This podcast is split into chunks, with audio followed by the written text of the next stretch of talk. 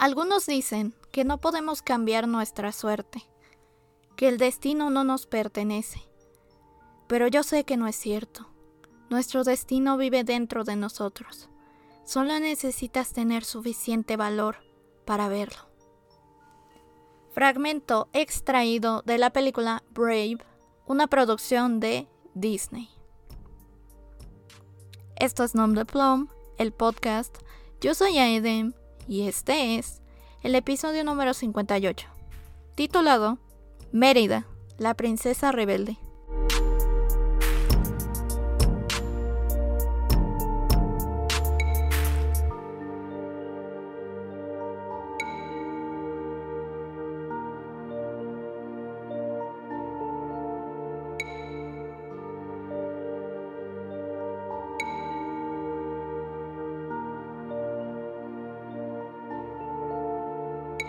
Bueno, como saben, en este podcast no solamente hablamos de libros, no solamente hablamos de música, hablamos también a veces de series y no veo ninguna razón por la cual no podamos también hablar de películas animadas. Porque al fin y al cabo creo que lo que tienen en común todas esas cosas que analizamos aquí es precisamente la construcción de las historias, la manera en la que nos permite ver el mundo de otra manera. Ya se los he planteado antes incluso de este modo. Las historias nos ayudan a reflejar nuestro propio mundo, a cuestionarnos nuestras propias ideas, nuestras propias construcciones mentales, nuestra propia vida en realidad. Y lo mismo pasa, no es una excepción, con las películas animadas. Lo dijo hace poco incluso Guillermo del Toro, que la animación no tiene simplemente por qué ser infantil, por qué ser simple, sino que se pueden hacer historias complejas.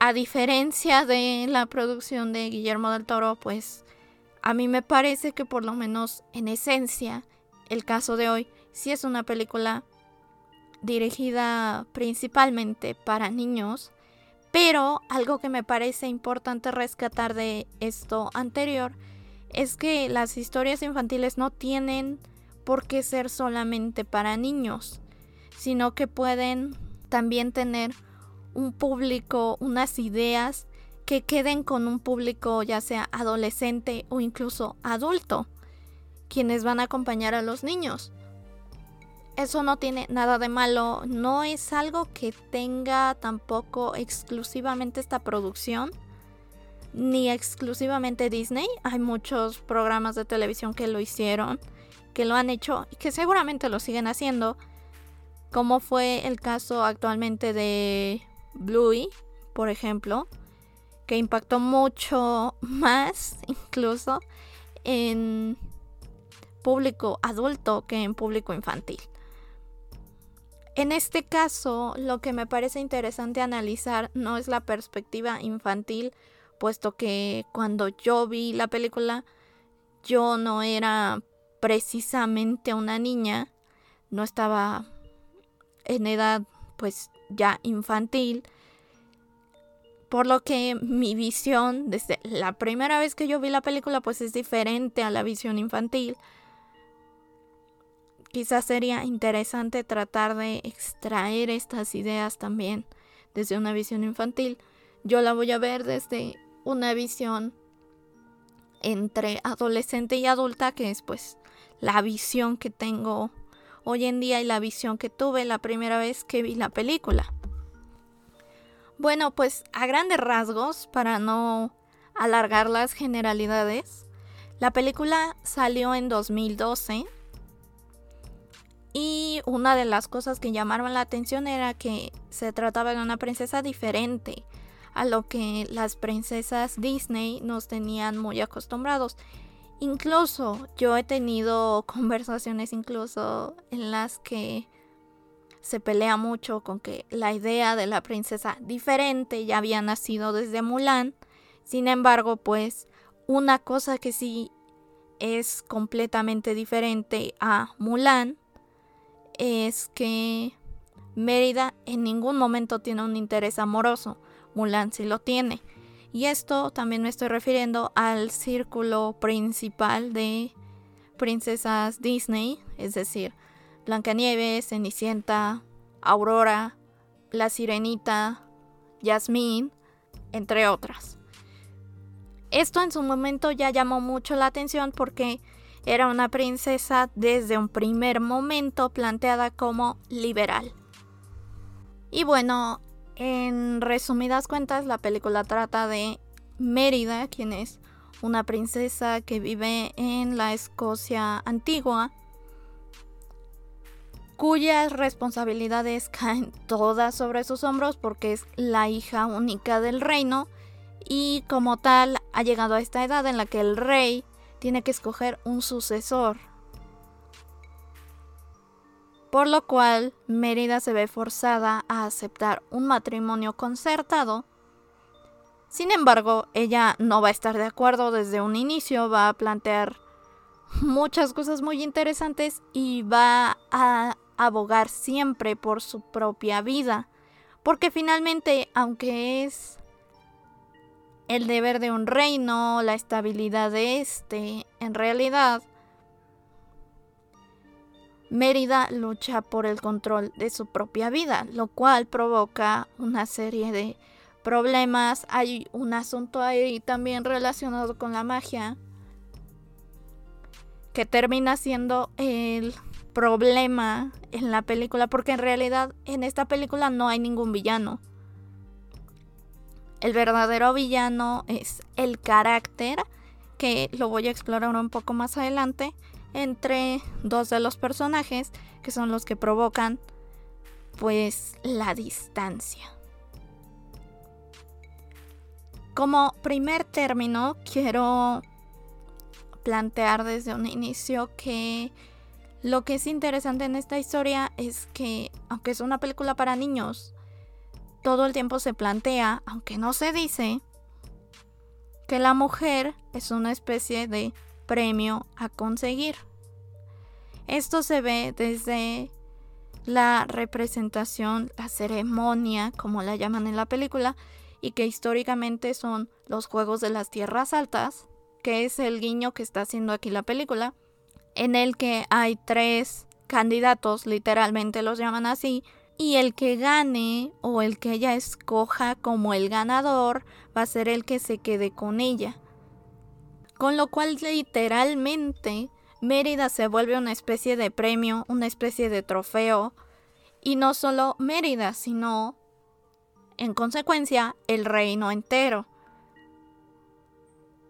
Este planteamiento, sobre todo en una película para niños, me parece un tanto problemático, la verdad pero creo que permite ver la realidad no solo de una época, porque lamentablemente aunque esto es la Escocia antigua, muchos reinos se rigieron a través de ello.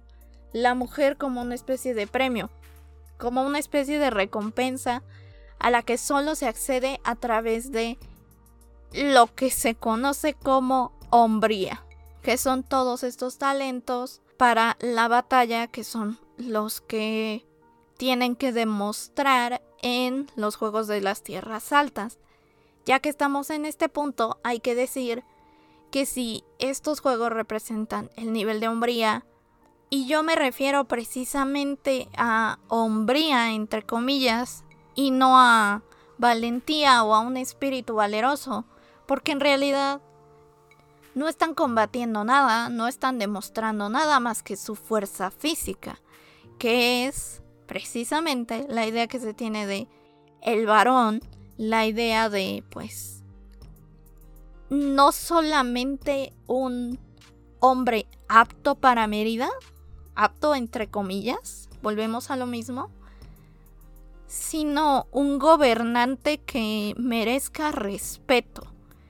La fuerza, la hombría, como tal, el macho, es sinónimo, no solo en esta época, sino en muchas otras lamentablemente, de poderío, de justicia, de respeto y de soberanía inclusive. Vemos que incluso Mérida parece pasar a segundo plano, aunque en realidad ella es la heredera del reino. Quizá por eso perdemos un poco el foco en la historia sobre este segundo punto que quiero hablar, que es cómo Mérida no cumple los estándares esperados por ella, ni como mujer ni como princesa. Y esto se ve en varios momentos. Cuando inicia la película, Mérida tiene su primer acercamiento con el arco, que es su verdadera pasión, lo que verdaderamente le interesa. Un arte que le fue enseñado por su padre. Y que, pues si lo vemos desde este tipo de análisis de la película, la arquería, tal como el resto de las pruebas de los juegos, son símbolos de hombría. Incluso el padre le dice en la película que ella tiene que aprender a defenderse, aunque sea una mujer. Sin embargo, supongo que nunca espera que este tipo de actividad le llame tanto la atención, no solamente para defenderse, sino como un gusto adquirido. Bajo esto se puede decir que Mérida no cumple con el estándar de una mujer porque ella sabe de actividades masculinas. No solo me refiero a esto, incluso me parece que alrededor de la película Mérida está más inclinada hacia los deberes masculinos que a los deberes femeninos y con esto no quiero minimizar su categoría de mujer, simplemente estoy diciendo que ella no respeta los cánones femeninos que le están impuestos como sociedad y por el otro lado no lo respeta tampoco como princesa. Y esto se ve en las discusiones que tiene con su mamá. Su mamá insiste en que tenga su cabello recogido. Mérida siempre lo tiene suelto. Ella la viste con vestidos pues bastante ajustados. Al grado que en la escena de la película pues lo rasga porque no puede moverse apropiadamente. Mientras que pues Mérida es más de vestir holgado. Además, Elinor, su madre, critica constantemente las prácticas de Mérida. Desde su arco, la manera incluso que tiene para comer, para dirigirse a los demás. Ella no respeta ningún tipo de canon que se le ha impuesto. Ella sigue simplemente su espíritu y es hacia dónde va la película.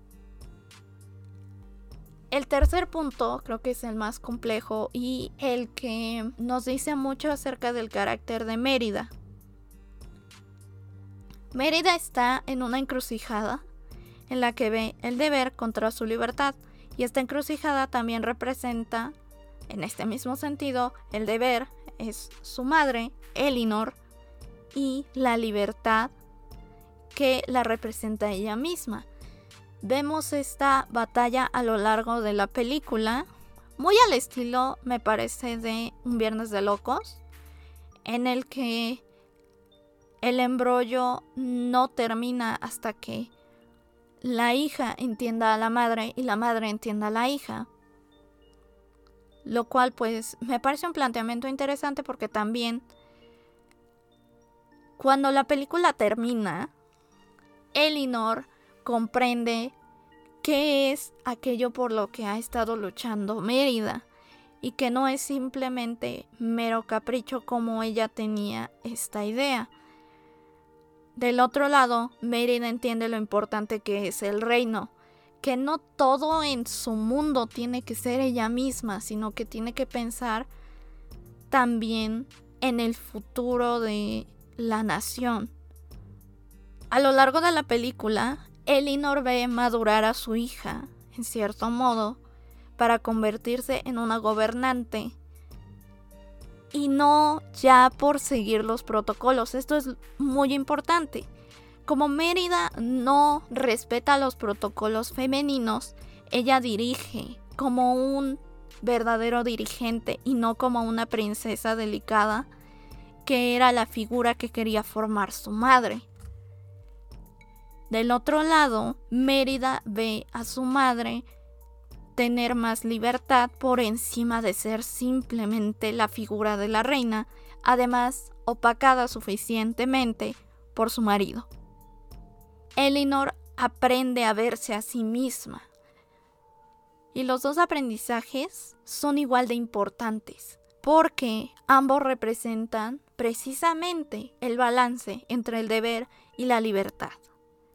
Mérida va a cumplir con su deber de ser gobernante, pero con su libre derecho a decidir si se quiere casar, si no se quiere casar y con quién se quiere casar, que es precisamente la pauta que da principalmente la película.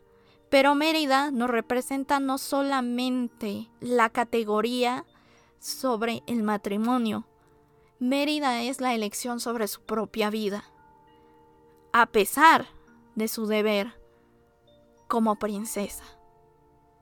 Y también plantea en este sentido otra cosa. La personalidad de la princesa se reduce a ser princesa. Mérida se vuelve completamente lo contrario. Su personalidad está por encima de ser princesa. Y por eso es que ella tiene tantos problemas para comprender un sistema que es tan diferente a ella. Creo que lo más importante que hay que destacar sobre el personaje de Mérida es justo en este sentido. Mérida entiende, ya más o menos a mediados de la película, que su situación efectivamente es compleja.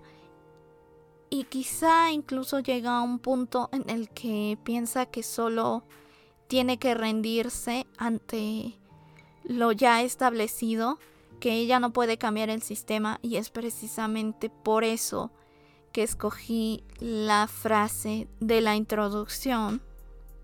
Porque para el final Mérida va a entender que sí podía cambiar su destino y no solo el de ella.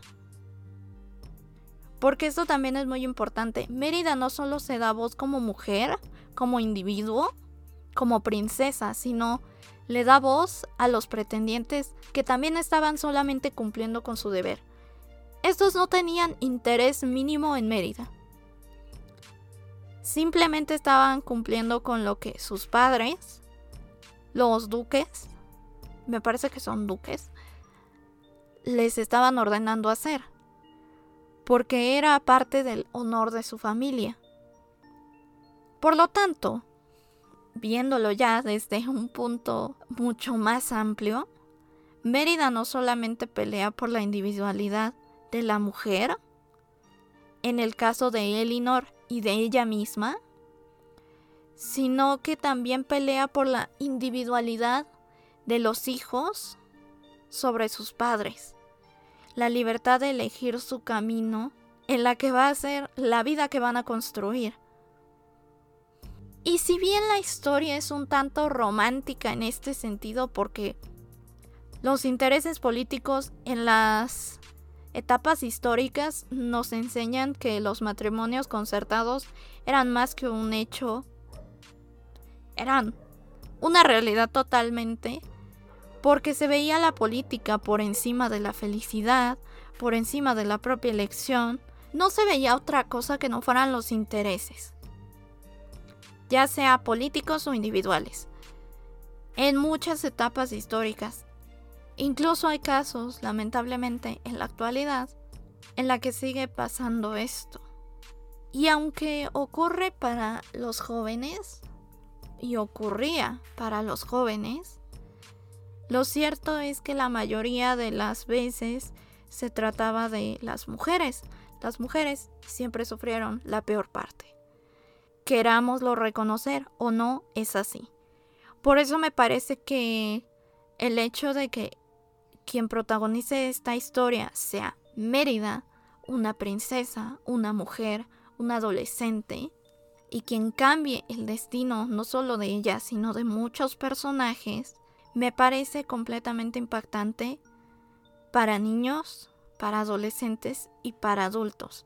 En mi caso lo vi cuando tenía 11 años y fue una película que me gustó muchísimo porque creo que es precisamente eso, se entiende el tema, yo no era una niña, lo repito, ya lo dije anteriormente, pero sí pude sentir efectivamente que